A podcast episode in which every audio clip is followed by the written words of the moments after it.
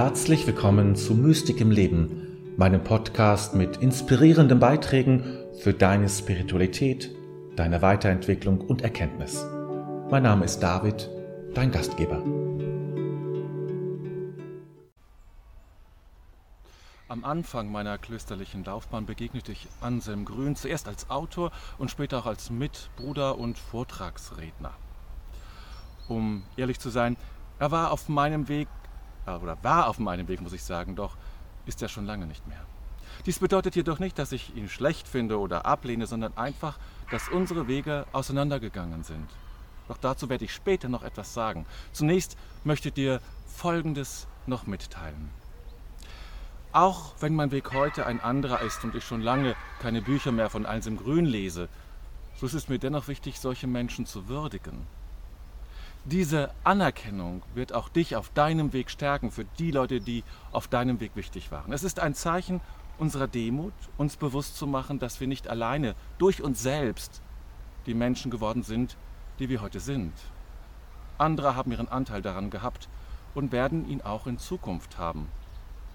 Diese Tatsache zu akzeptieren führt mich zur Anerkennung der Menschen, die mir auf meinem Weg begegnet sind. Auch wenn ich mittlerweile andere Pfade beschreite und andere Themen für wichtig erachte. Was jedoch vor etwa 30 Jahren, als ich Anselm Grün zum ersten Mal las, für mich so bedeutsam war, möchte ich betonen. Damals war ich noch ja, ein junger Mönch voller Enthusiasmus und innerer Unklarheit, auch das. Im Grunde genommen noch, ja, noch völlig unwissend.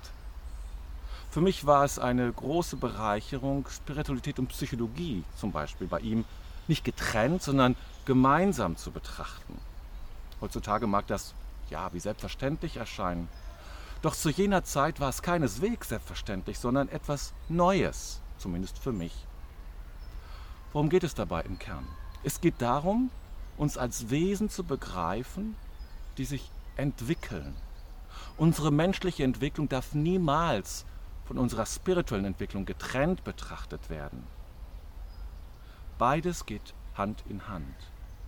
Wir sind auf dieser Erde, um uns vollständig als Menschen zu entfalten, um all unsere Dimensionen zu leben und zu erforschen. Dies ist ein Prozess der Menschwerdung und der Inkarnation, zumindest ein Teil davon. Und dieser Prozess bleibt von zentraler Bedeutung. Wir sollten kontinuierlich an uns arbeiten, denn unser Leben ist die Werkstatt, in der wir an unserem Dasein feilen. Wenn wir alte Bücher über Spiritualität lesen, fällt oft auf, dass diese Dimension des spirituellen Lebens dort zu kurz kommt. Glücklicherweise sind wir heute weiter fortgeschritten. Aber natürlich bleibt die Aufgabe der Weiterentwicklung weiter bestehen.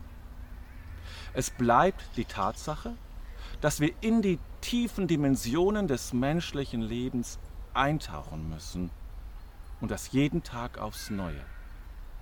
Wir sollten diese Dimensionen nicht nur erkennen, sondern auch erleben, spüren und wahrnehmen. Dies ist ein wesentlicher Bestandteil unseres Lebens. Aus einer solchen Haltung und Erfahrung heraus können uns dann zum Beispiel biblische Geschichten eine völlig neue Bedeutung geben, da wir sie anders verstehen als zuvor.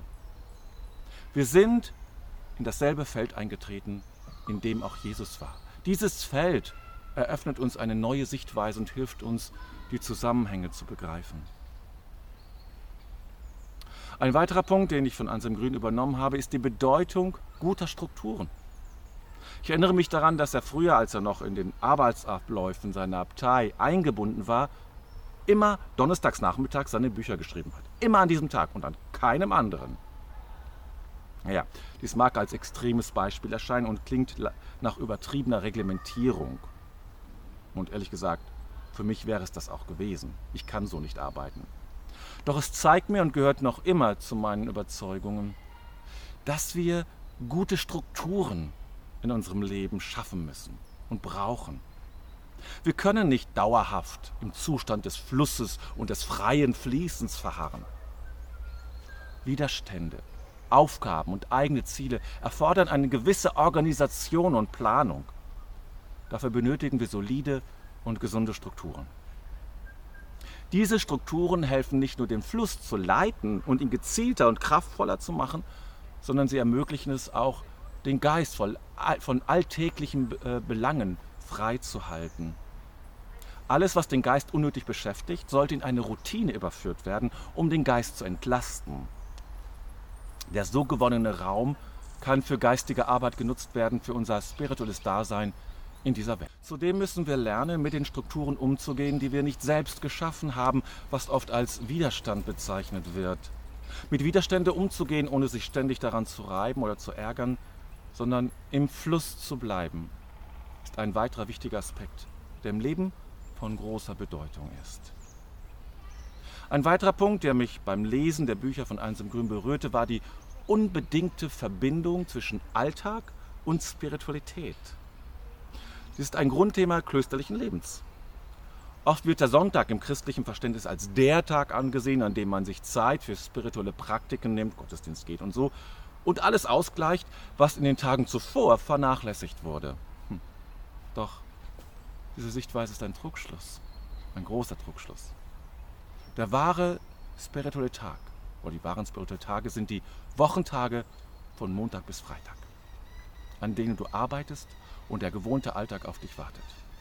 Der Sonntag oder der spirituelle Tag deiner Wahl dient lediglich dazu, die anderen Tage zu inspirieren und besser zu verstehen. Du bist zu jeder Zeit und an jedem Ort ein spirituelles Wesen, auch wenn du es nicht immer so erfährst. Es liegt nicht an der äußeren Welt, sondern an deiner eigenen Wahrnehmung, inneren Verfassung und wie du dein Leben gestaltest. Ein weiterer Punkt, den ich bereits in anderen Kontexten erwähnt habe und der etwas kürzer fassen möchte, ist die Erkenntnis, dass der Körper, der Geist und die Seele alle zusammen zum spirituellen Leben gehören und einbezogen werden müssen. In alten Texten mag der Eindruck entstehen, dass der Körper ein Feind sei, die man besiegen, bestrafen, verkleinern oder zurechtweisen müsse. Doch das ist ein verhängnisvoller Fehlschluss. Wir leben in diesen Dimensionen, insbesondere in der körperlichen Dimension. Ein Leben auf Erden ist ohne den Körper nicht möglich. Daher sollten wir unseren Körper in unsere spirituelle Praxis integrieren. Ich hoffe, dass du in deinem Übungsrepertoire auch körperliche Übungen hast und nicht nur um fit zu bleiben, ja, sondern auch um spirituell zu wachsen und den Geist im Körper zu erforschen. Die schließt auch die Bereiche der Sexualität, Leidenschaft und Lust mit ein. Es sind unsere Energien, die eine Form suchen und wir alle wissen, dass es uns kaum gelingen wird, sie restlos zu zähmen oder zu kontrollieren sogar. Gerade unsere vitalen Kräfte sind immer wieder für Überraschungen gut. Und nun ein letzter Aspekt, den ich ansprechen möchte, bevor ich erkläre, warum ich heute keine Bücher mehr von Anselm Grün lese. Es ist seine Betonung von Vertrauen und Gelassenheit. Dies ist insbesondere in der heutigen Zeit von großer Bedeutung. Wenn ich heute die Zeitung aufschlage, habe ich den Eindruck, dass die Weltlage noch prekärer ist als vor zwei Jahren. Es scheint keinen Bereich mehr zu geben, der nicht von Krisen betroffen ist. In solchen Zeiten ist Vertrauen und Gelassenheit tatsächlich von größter Wichtigkeit und wird es auch in Zukunft sein. Es ist jedoch leichter gesagt als getan, mehr Vertrauen zu entwickeln oder gelassener zu sein. Vertrauen kann man nicht erzwingen oder befehlen. Es wächst organisch und benötigt daher Zeit. Es basiert auf innerer Ausrichtung und Erfahrungen. Wir sollten uns auf die positiven Erfahrungen aus unserer Vergangenheit konzentrieren, um Vertrauen aufzubauen und zu stärken. Zudem sollten wir das geistige Feld, wie ich es nenne, in unser Leben integrieren, um eine umfassende Sicht auf die Welt zu entwickeln und uns auch nochmal anders anzukoppeln, nicht nur irdisch. Bevor ich nun erkläre, warum ich keine Bücher mehr von Einsam Grün lese und wenn dir dieses Video gefallen hat, möchte ich dich einladen, meinen Kanal zu abonnieren. Das ist deine Möglichkeit, kein Video mehr von mir zu verpassen. So, nun habe ich einige Themen genannt, die mir bei Ansem Grün wichtig waren und habe versucht, sie so zu erklären, wie ich sie selber sehe. Nun komme ich jedoch zu einem großen Aber, das meine Wertschätzung nicht schmälert. Trotz dieser Wertschätzung lese ich keine Bücher mehr von ihm. Warum? weil mir etwas Wesentliches fehlt. Ja, ich möchte dir zeigen, was ich wichtig finde, ohne mich dabei immer jetzt explizit von Anselm Grün abzugrenzen. Ich sage dir einfach die Themen, die mir fehlen und die mir zentral sind. Zuerst ist es für mich wichtig zu sagen, dass Spiritualität nicht nur rational zu erfassen ist und zu verstehen ist. Sie ist auch immer unwillkürlich und gewisserweise sogar irrational. Die Irrationalität des Geistigen ist wichtig zu berücksichtigen und stets präsent. Zur Spiritualität gehören auch Ekstase und Überwältigung, das Unerklärliche, das uns mitreißt, überflutet wie ein Orgasmus. Dies sind ebenfalls Dimensionen der Spiritualität. Für mich selber gewinnt das geistige Leben immer mehr an Bedeutung. Es ist das eigentliche Leben, das uns trägt, ähnlich wie ein Fluss ein Boot trägt oder ein Segelflugzeug von der Thermik getragen wird. Dieses geistige Leben ist immer präsent, immer gegenwärtig und es will in seiner Unmittelbarkeit erfasst werden. Es existiert jenseits von Worten, Bildern und Bewegung und doch umfasst es all dies.